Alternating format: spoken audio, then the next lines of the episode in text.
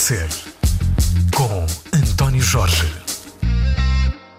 Para todos, muito bom dia. Convidado hoje da Razão de Ser é um músico com uma carreira vasta, rica, diversificada e que agora tem um projeto novo e é a primeira vez que assina em nome próprio. João Pedro Coimbra é o convidado desta Razão de Ser. Olá, João Pedro, obrigado por teres aceitado o convite. Olá, obrigado eu pelo convite. Eu estive à procura do teu nome no Dr. Google e concluí que, que o teu nome está relacionado com mais de 30 gravações, uhum. o que quer dizer muito sobre a extraordinária carreira que tens feito. E uh, são nomes de discos e de músicos e de projetos muito reconhecidos na música portuguesa. Tens consciência desse teu património, desse teu legado? Como é óbvio, mas não, não perco muito tempo a pensar nisso, ou seja, do ponto de vista. Uh profissional não é algo que me que eu recolha grande que seja estimulante olhar para trás. Sim, é, é, pronto. Normalmente não costumo olhar para aquilo que já fiz. É como aqueles escritores que raramente vão ler aquilo que fizeram.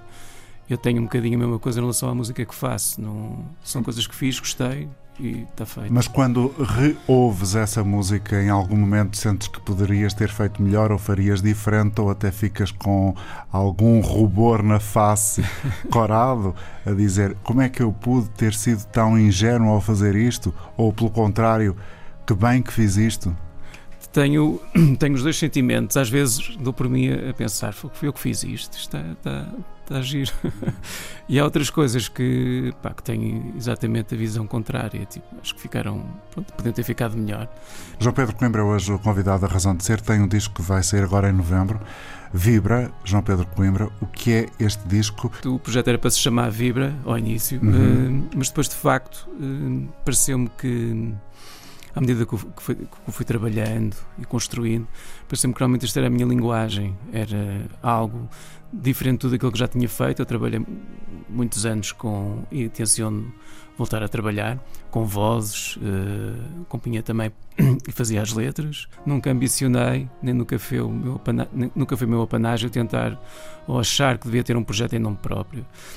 De facto, este projeto agora é instrumental e reflete aquilo que eu sou e não tem não tem mais ninguém, claro que tem, tem os músicos convidados que, to, que nele tocam, a ter um projeto em nome próprio seria este. Portanto, e, e, isso acontece não porque fosse um desejo uh, aí reprimido ou muito claramente assumido, mas porque foram criadas as condições, quer de maturidade, quer de ponto de vista artístico, para que fosse nesta altura da tua vida em particular. Olha, eu em 2016 achei que o, o, tempo com os mesa devia ter uma pausa e, entretanto, tive uh, envolto em inúmeros projetos que, que, me foram acontecendo durante esse tempo. Que é uma característica muito do teu trabalho, estar relacionado com muitas pessoas e muitos projetos. Sim, eu gosto de me expressar, gosto de aprender com, com outras pessoas e acho que isso é fundamental. Comecei a pensar que apesar de todos esses projetos uh, serem ótimos e enriquecedores, eu sentia falta de ter uh, um espaço novamente meu, como eram os Mesa, e onde pudesse criar um projeto de raiz, com, com um imaginário, com, com uma estrutura.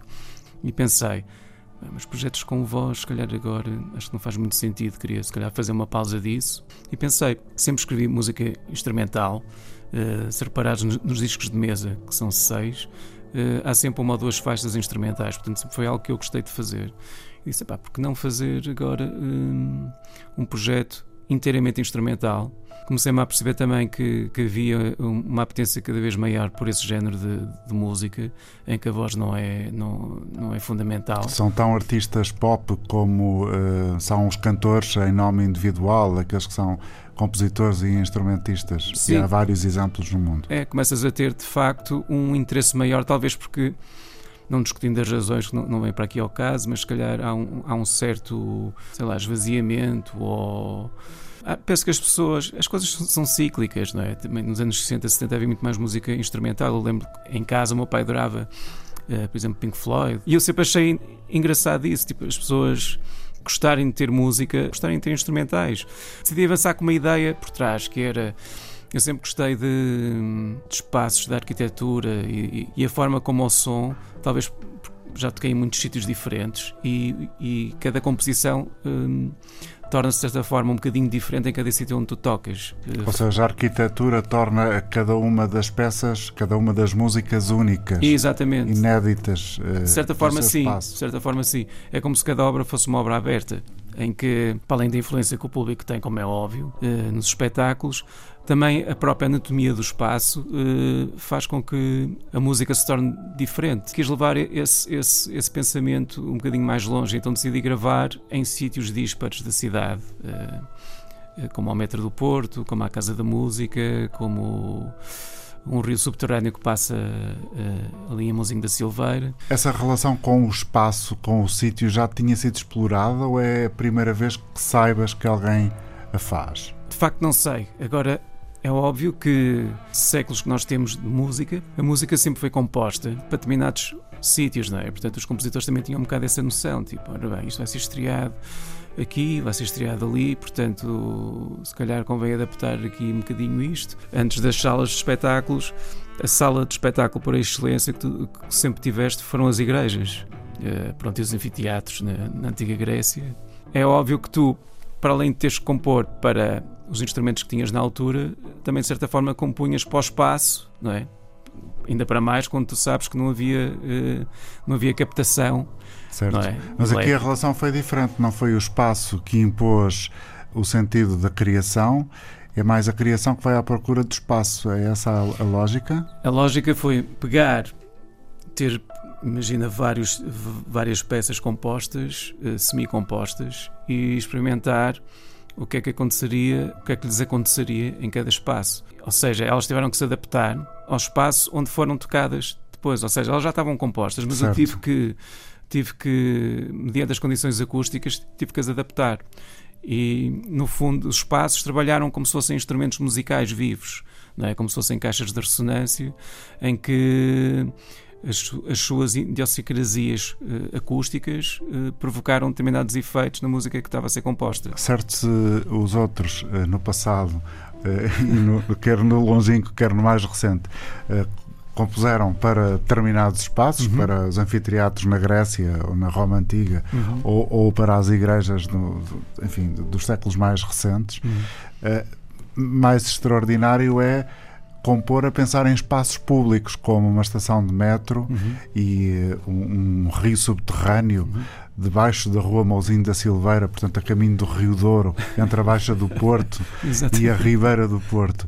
Uh, esses sítios foram escolhidos em por ti em particular, por alguma particular razão? Uh, sim, eu fiz algumas visitas técnicas antes de, antes de iniciar este processo e tentar perceber o que é que cada espaço uh, permitia fazer. Há um exemplo muito, muito interessante que foi a estação de metro do Marquês, em que eu tinha pensado fazer algo eh, com as cordas em que elas uh, tipo subissem e descessem pelas escadas rolantes uh, e eu aproveitasse o, o som a ir embora e a voltar e criasse algo à volta desse movimento. É claro que isso não foi possível fazer porque hum, as escadas rolantes fazem imenso barulho.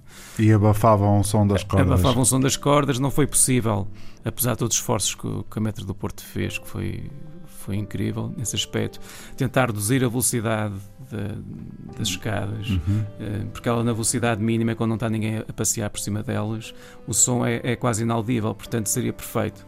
Mas não foi possível, era necessário desprogramar, eh, reprogramar o cérebro das escadas.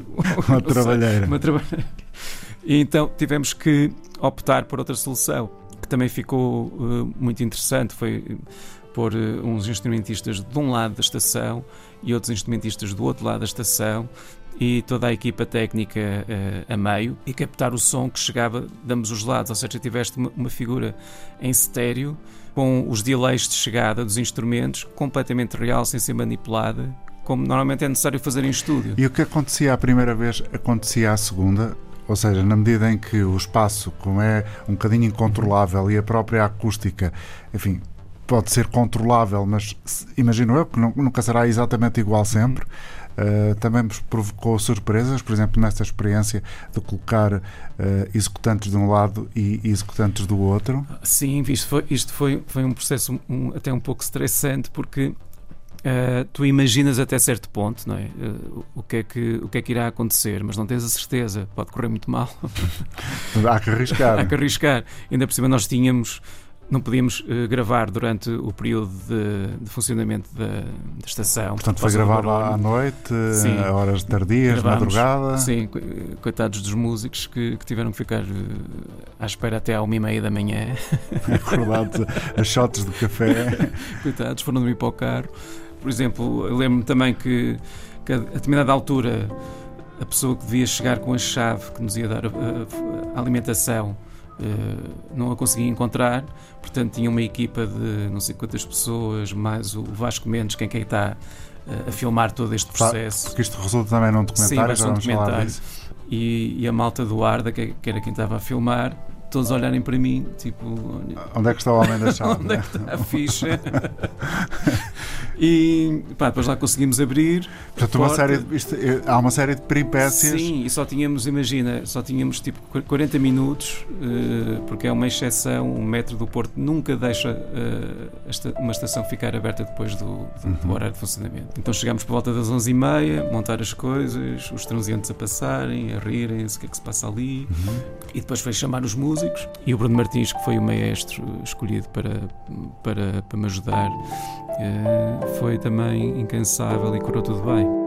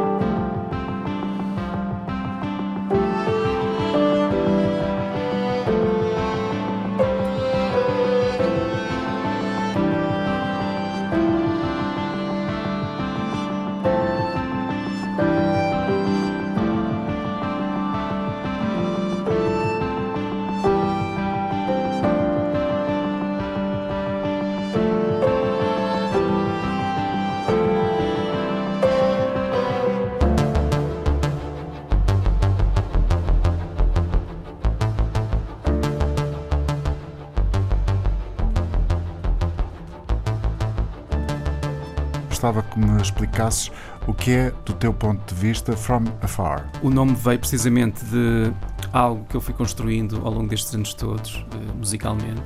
No fundo, este tema representa, não representa o hoje, representa algo que eu fui eh, recolhendo ao longo de toda a minha carreira.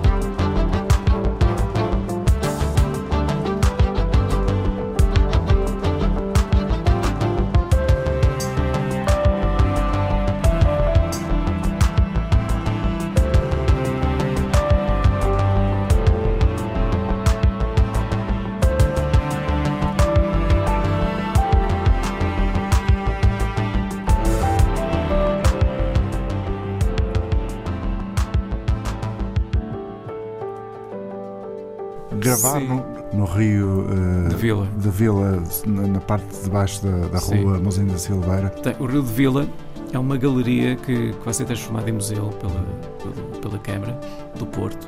É um rio que foi, digamos assim, sepultado. Uhum.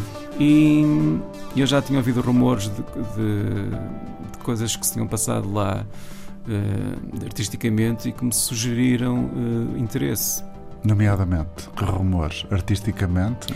Sim, um, um ou outro artista que já tinha feito lá coisas mais a nível até de, de dança. Sim. E pareceu-me muito interessante por ser um túnel e que eu poderia dar efeitos sonoros Uhum. muito engraçados, porque podíamos colocar microfones durante um, um, Uhum. um caminho grande e pronto, e obter alguns gestos. E o rio existe, ou seja, há curso de água Há curso de água e também muito entra, forte. e entra na- na- no som, portanto, na Entra. gravação. Entra. E quem é que te acompanha nesta aventura? Portanto, tu compuseste todas as, as faixas, são Uhum. 10 deste disco, Sim. que assinas eh, como GP Coimbra, Uhum. João Pedro Coimbra, e depois quem é que te acompanha? Os, os músicos, os instrumentistas, onde é que os foste desencantar? Olha, alguns deles já, já tinham colaborado comigo, por exemplo, em discos de mesa, e o coro foi-me sugerido pelo maestro Bruno Martins, com quem eu já tinha trabalhado na SMAI. A parte da composição e das gravações ficaram todas feitas até eh, a malta ficar recolhida em casa? A parte que tinha, que tinha o coro e as cordas foi. A última gravação foi feita em Serralvos, dia 13 de março. Entretanto, foi o confinamento. Eu fui ao meu estúdio eh, buscar um, pronto, algum do, do meu equipamento para poder, eh, em casa, conseguir abrir as sessões que tínhamos estado a gravar nesses 15 dias, porque isto foi gravado desde 2 ou 3 de março até dia 13. A parte que ficou por fazer foi gravar os pianos, que eu não tinha mesmo hipótese, só podia fazê-lo no meu estúdio. Tive que esperar até maio. Já explicaste como é que ele foi feito, mas Uhum. o, o que, o que tratam as composições, as, as faixas, as músicas que, Uhum. que são este disco? Pois é, é, é difícil. Eu acho que é um somatório de, de várias influências que eu, que eu tenho. O que define, talvez mais este disco, é a procura de timbres aliada a- à composição. E no fundo, o que eu quis foi fazer um somatório de todas essas influências e tentar que isso fosse coerente. Daí ter escolhido, por exemplo, From Afar, que é, que é o tema que está já em escuta nas plataformas. É um tema que, no fundo, reúne e é uma síntese de todos esses ambientes e todas essas influências que eu, que eu tenho.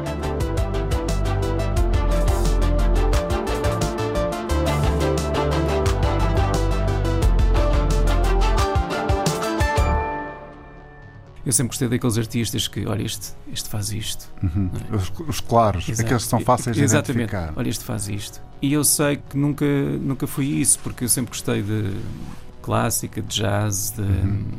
de rock. Realmente decidi eh, assumir isso, não é? E acho que também é fruto do, tempo, em- do tempo em que eu cresci. Eu lembro-me, por exemplo, só havia um canal, que era RTP, Uhum.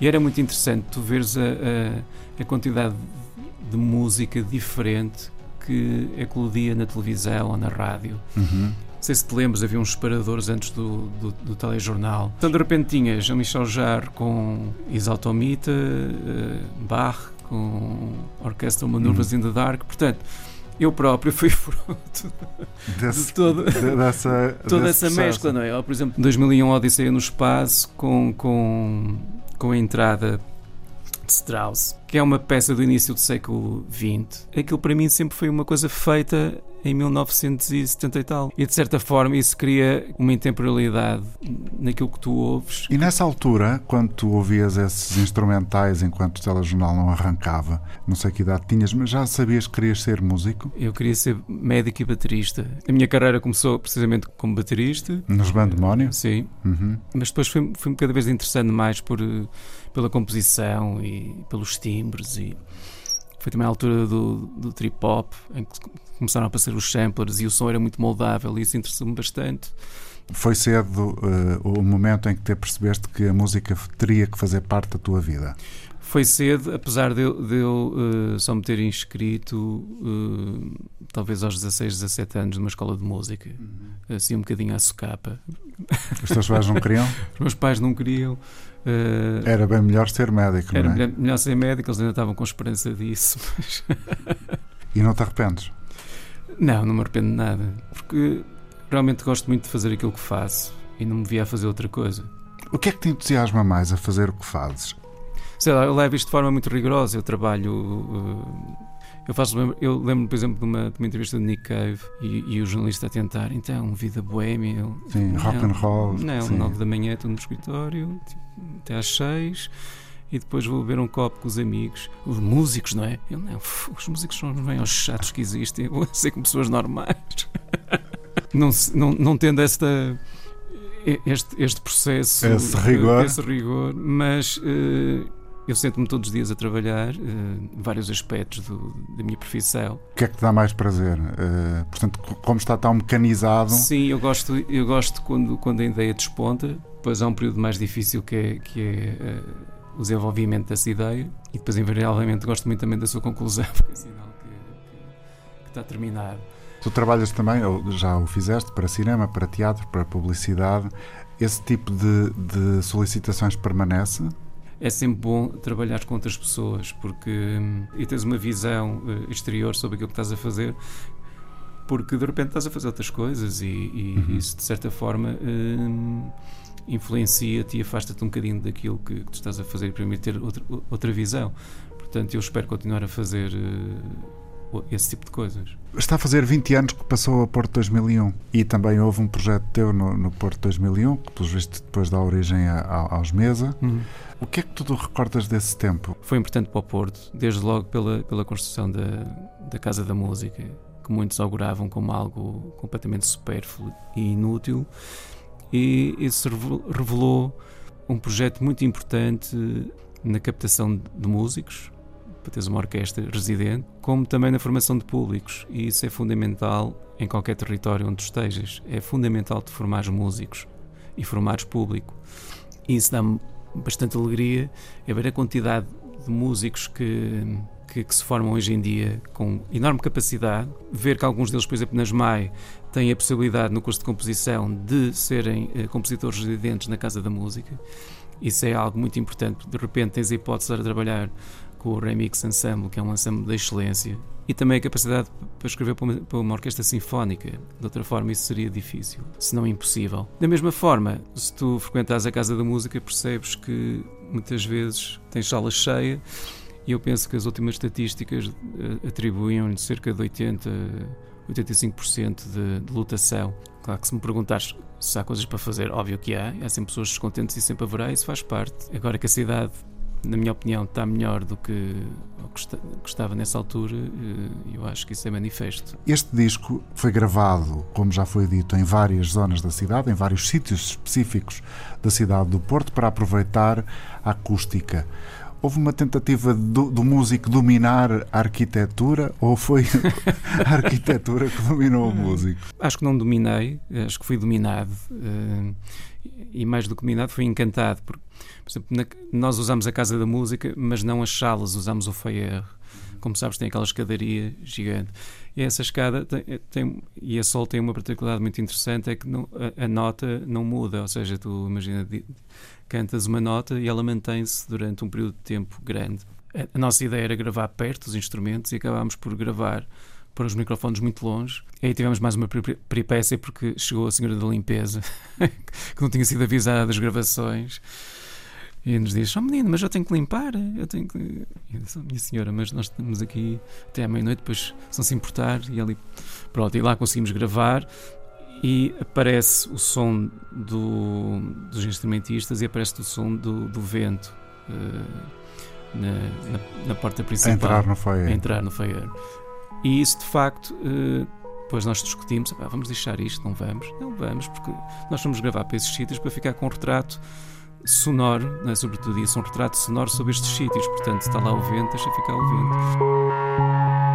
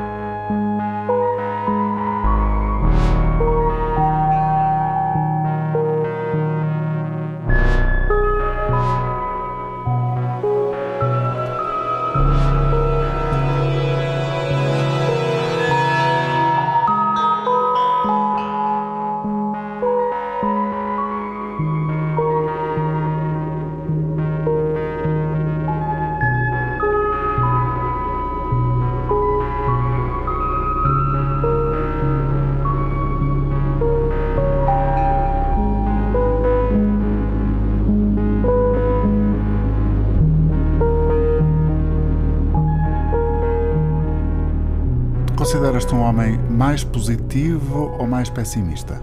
Já fui pessimista e agora tenho tendência para ser uh, mais uh, positivo. Eu normalmente não, não, ligo muito aos elogios, eu tenho ser tendência, uh, quando uma coisa não corre bem, ligo mais a isso. Mas eu acho que, até fruto da minha profissão, nós temos que ser positivos. Eu trabalho nisto há desde 92, como estavas a dizer. Eu trabalho num, numa base de, de, freelancer, para todos os efeitos, não é? E trabalho assim desde que me conheço. Trabalhei brevemente na Miragem, há uns anos largos, uh, fazer sonoplastia numa série que era Major Vega. Sim. Mas desde essa altura sempre trabalhei por conta própria. Também foi uma coisa que eu descobri que é, é fantástico tu partilhar experiências com, com outros colegas teus quer seja na tua profissão, quer seja noutra profissão, mas pessoas que realmente têm que, têm que estar uh, dispostas, a, se não forem elas a avançar, ninguém avança, não é? Portanto, uh, eu gosto de ler, por exemplo, artigos, é uma coisa que me alimenta bastante, ler artigos sobre essas pessoas, tipo, de alguns músicos que também passaram por, eh, por dificuldades e, e que as superaram, ou vês, por exemplo, a história do Elon Musk, ou do Steve Jobs, ou do Bill Gates. Visionários que visionários coisas fantásticas para a dizer que sejas um visionário, nada, nada disso, mas tentar perceber qual é a força anímica, qual é a psicologia por trás deles, que lhes permite uh, atingir, isso tudo me interessa, porque retiras informação e, e dá-te força depois para, para começares a, pronto, para fazeres o teu dia. Para quem procure no, no yoga uh, um, um, escape para uhum. a sua falta de capacidade de concentração ou a sua excessiva ansiedade, tens uma Sim. coisa desse género? Não. Tenho, tenho. Isso é uma coisa também relativamente recente. Pá, há dois anos comecei a fazer alguma meditação. Também faço algum exercício físico, que acho importante. De vez em quando tento correr, pelo menos uma vez por semana. Uh, ginásios não são para mim porque. É espaço fechado. É, e, para mim é um bocado seca, tipo, aquilo não, não consigo. Fiz Kung Fu há três anos e adorei, porque fisicamente é extenuante, mas sei lá, passado um mês tu sentes-te. Tipo, é como o, o, Trump em esteroides, só que, só que sem esteroides. Só que é né? bom. Só que a mim ninguém me deu nada. Só que é muito violento. E depois eu tenho mesmo pouco tempo e comecei a chegar tarde aos aquecimentos. E se tu não fazes um bom aquecimento, uh, desfazem-te depois no. Desfaz, tu desfazes-te a ti próprio, porque. Uh, Deixas-te. É, é muito puxado. É, é muito puxado e comecei a fazer umas distensões, então tive que deixar. Qual é a força anímica que transmite este teu disco? Há um sentimento identificável ou há vários? Contornando um bocadinho a tua pergunta, eu acho que o que eu gostava que as pessoas sentissem neste disco é alguma paz. Eu acho que hoje em dia, esta música que, outros colegas mas também vão fazendo, substitui-se de certa forma ao silêncio. Tu hoje em dia não tens silêncio. Nas cidades é impossível, não tens silêncio. E depois, quando estás em casa, estás nas redes sociais, é, é complexo. Mesmo para mim é complexo. E eu penso que seria um sentimento que eu gostava muito que, que de conseguir passar às pessoas com este disco. No fundo, talvez funcione como um livro, não é? Um livro também requer o seu tempo e o seu espaço para ser lido, mas aquilo que nós tiramos de um, de um livro, quem lê sabe isso, não é? É algo que fica, fica dentro de nós, que, que se transporta connosco depois no tempo. E eu gostava que este disco também tivesse um bocadinho desse, desse lado. Neste disco, no Vibra, eu tentei que tentei usar, de facto, uma economia de meios. Usei um piano uh, vertical. A imagem de marca deste disco, o piano é transversal a quase todos os temas, ou pelo menos a composição foi feita nele. Depois tenho dois teclados, um que já me acompanha há muitos anos, que é um Juno 106, uh, desde o início dos meses e depois outro é um Juno 6, que é mais antigo, e usei uma caixa de ritmos. Pronto, e algumas percussões que eu toquei, como no Bamboo Tree. E, e a ideia foi mesmo fazer um disco só com estes materiais. Para já queria que todos, o processo fosse todo físico, ou seja, com instrumentos visíveis. Também é uma parte importante para os concertos.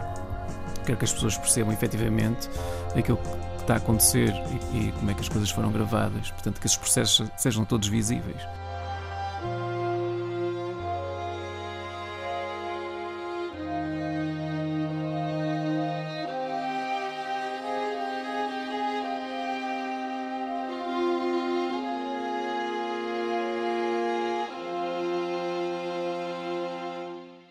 O Bamboo Tree, este tema era um tema que já existia, quer dizer, o esqueleto talvez há 3, 4 anos, e não sabia onde o colocar. Era uma, lá está, era uma párea. Estava ali, gostava muito, mas não sabia o que fazer dela. E quando este projeto surgiu, através de, de, das cordas que, que, existem nos outros temas, eu consegui trazer esse tema para o, o Bamboo Tree, conseguiu trazer para, para o Vibra.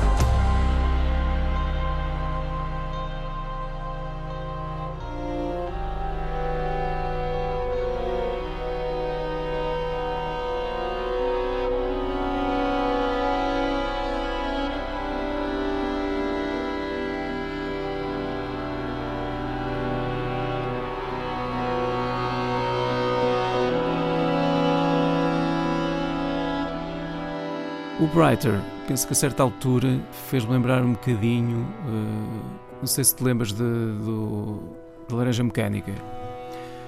Isso foi composto pela Wendy Carlos, num Moog. Em que, pronto, ela toca entre várias coisas, toca uh, Bach em, no, no sintetizador Moog e tem um efeito de phaser incrível nessa banda sonora, aliado a esse, a esse sintetizador. E de certa forma, quando comecei a compor este tema, isso começou-me a vir à memória. Então, digamos que a fonte de inspiração desse tema poderá ter sido o Andy Carlos e, e, e Laranja Mecânica.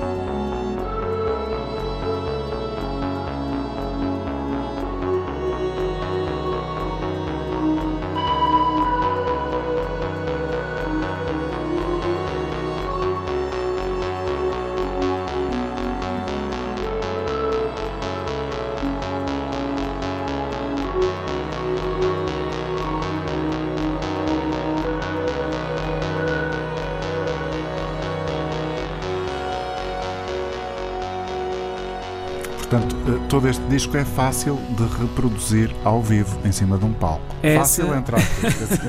a ideia é que pareça fácil. No fundo, conta a história daquilo que se passou em disco, ou seja, que as pessoas. Já agora o concerto vai ser na Casa da Música, dia 22 de novembro.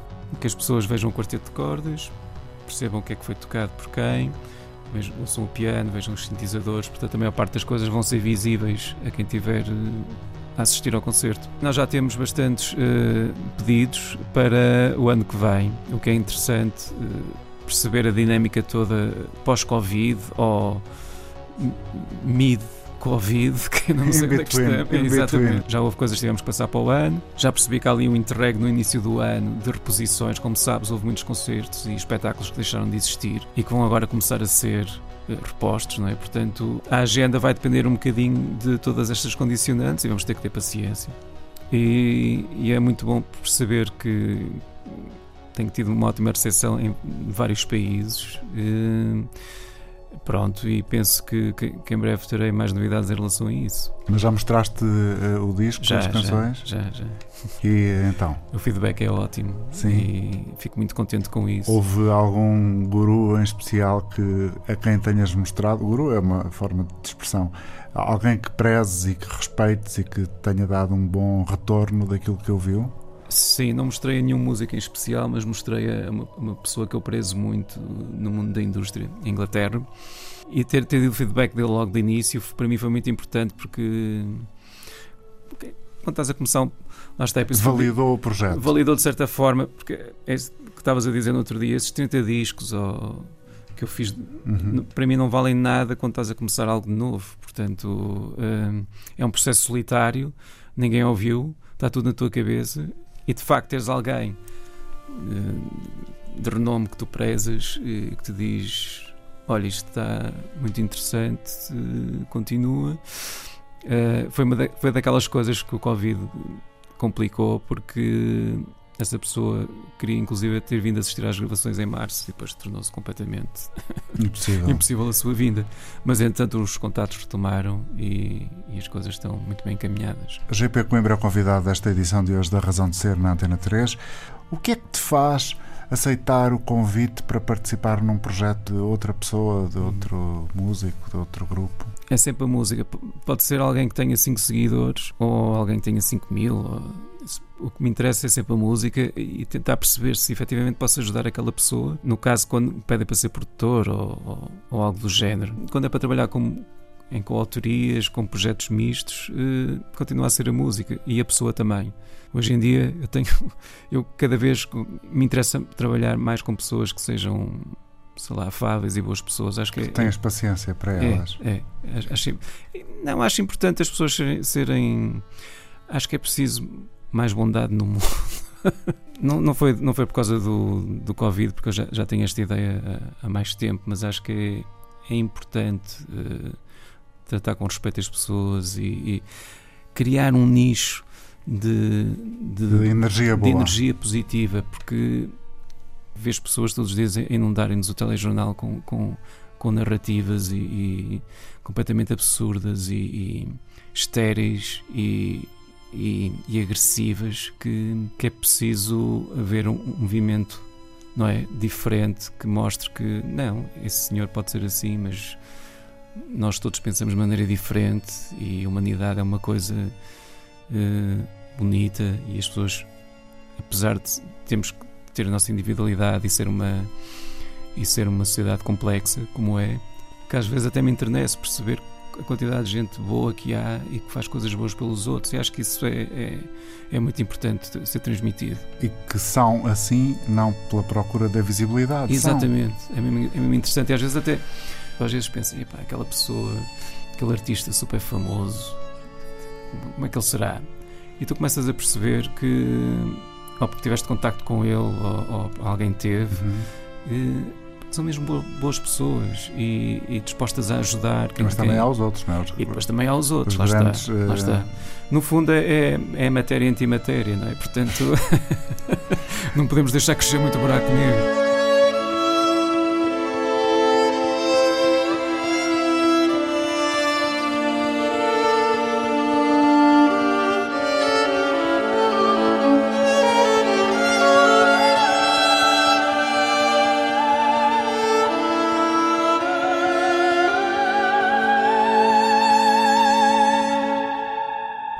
Permanence. Esse título ocorreu-me quando estávamos no confinamento, precisamente devido a esse facto e tu teres de ser forte mentalmente num período como, como esse.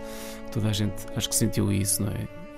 pôs tudo em questão, aquilo que nós somos, uh, o que é que vamos fazer, todo o relacionamento que temos com as outras pessoas, uh, o nosso futuro, o nosso trabalho. E, mas também serviu de reflexão pensar que, de facto, isto não era uma situação que fosse para sempre, era um período das nossas vidas e, como tal, ele ia passar. E, e dei esse título.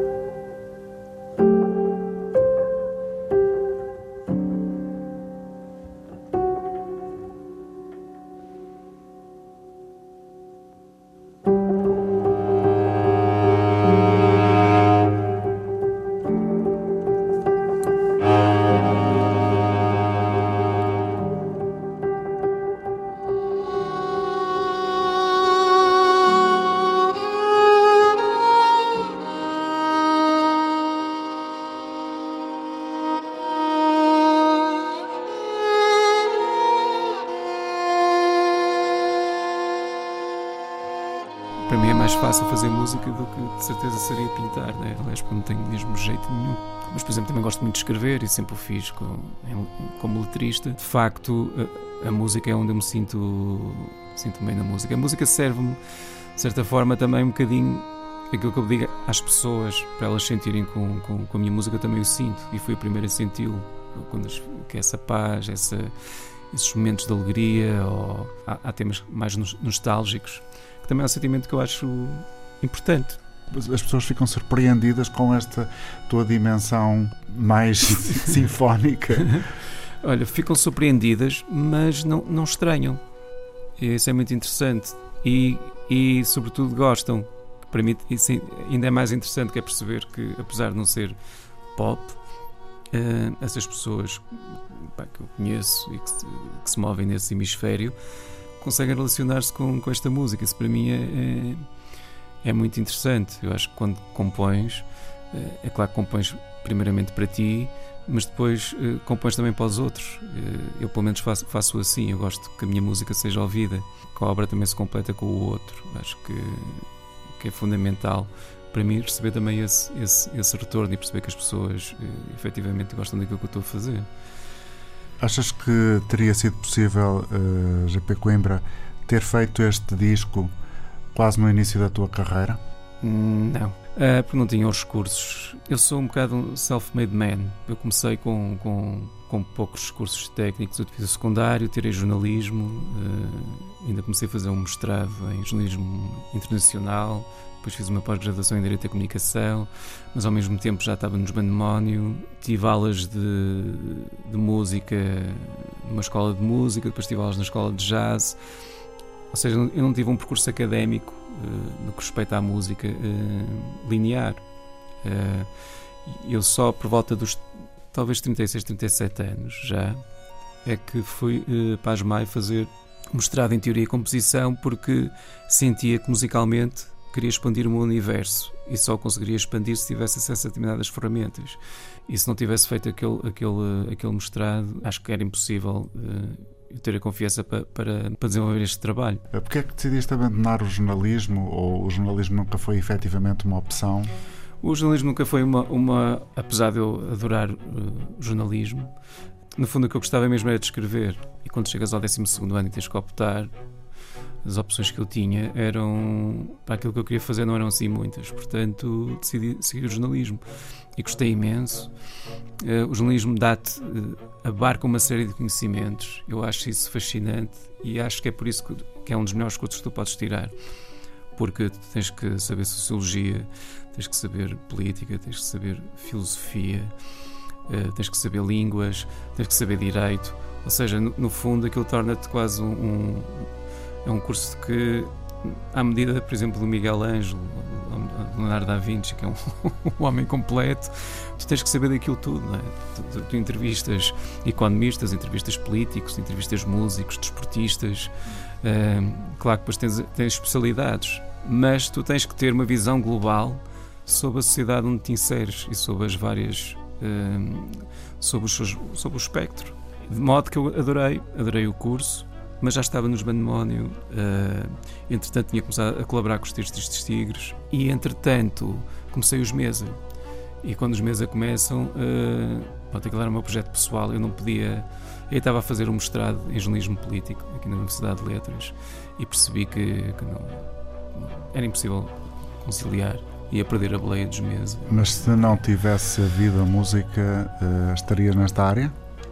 Talvez, Talvez. Há outra coisa que eu já agora confesso aqui, que é a escrita, sempre gostei. E, e talvez para o ano haja uma surpresa em relação a isso. Um romance? uh, não um romance, mas coisas que eu fui escrevendo à parte de, destes anos, que não, não cabem em letras. Estou a compilar isso e acho uma pena aquilo perder-se, porque há coisas que eu, que eu, que eu acho que. Há traços comuns entre esses pedaços de texto?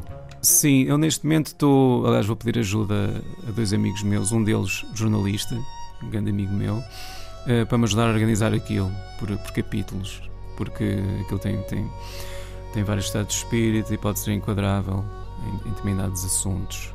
E pronto, e está, nesse, está, nesse, está nessa fase de revisão. Obrigado pela tua Obrigado, generosidade em conversar de tudo durante tanto tempo. Espero que as pessoas que tenham ouvido esta conversa se sintam uh, também entusiasmadas pela parte da música que fomos ouvindo e que os concertos aconteçam com segurança e com muito sucesso. Muito obrigado. Para todos, bom fim de semana. A razão de ser volta de hoje a oito dias.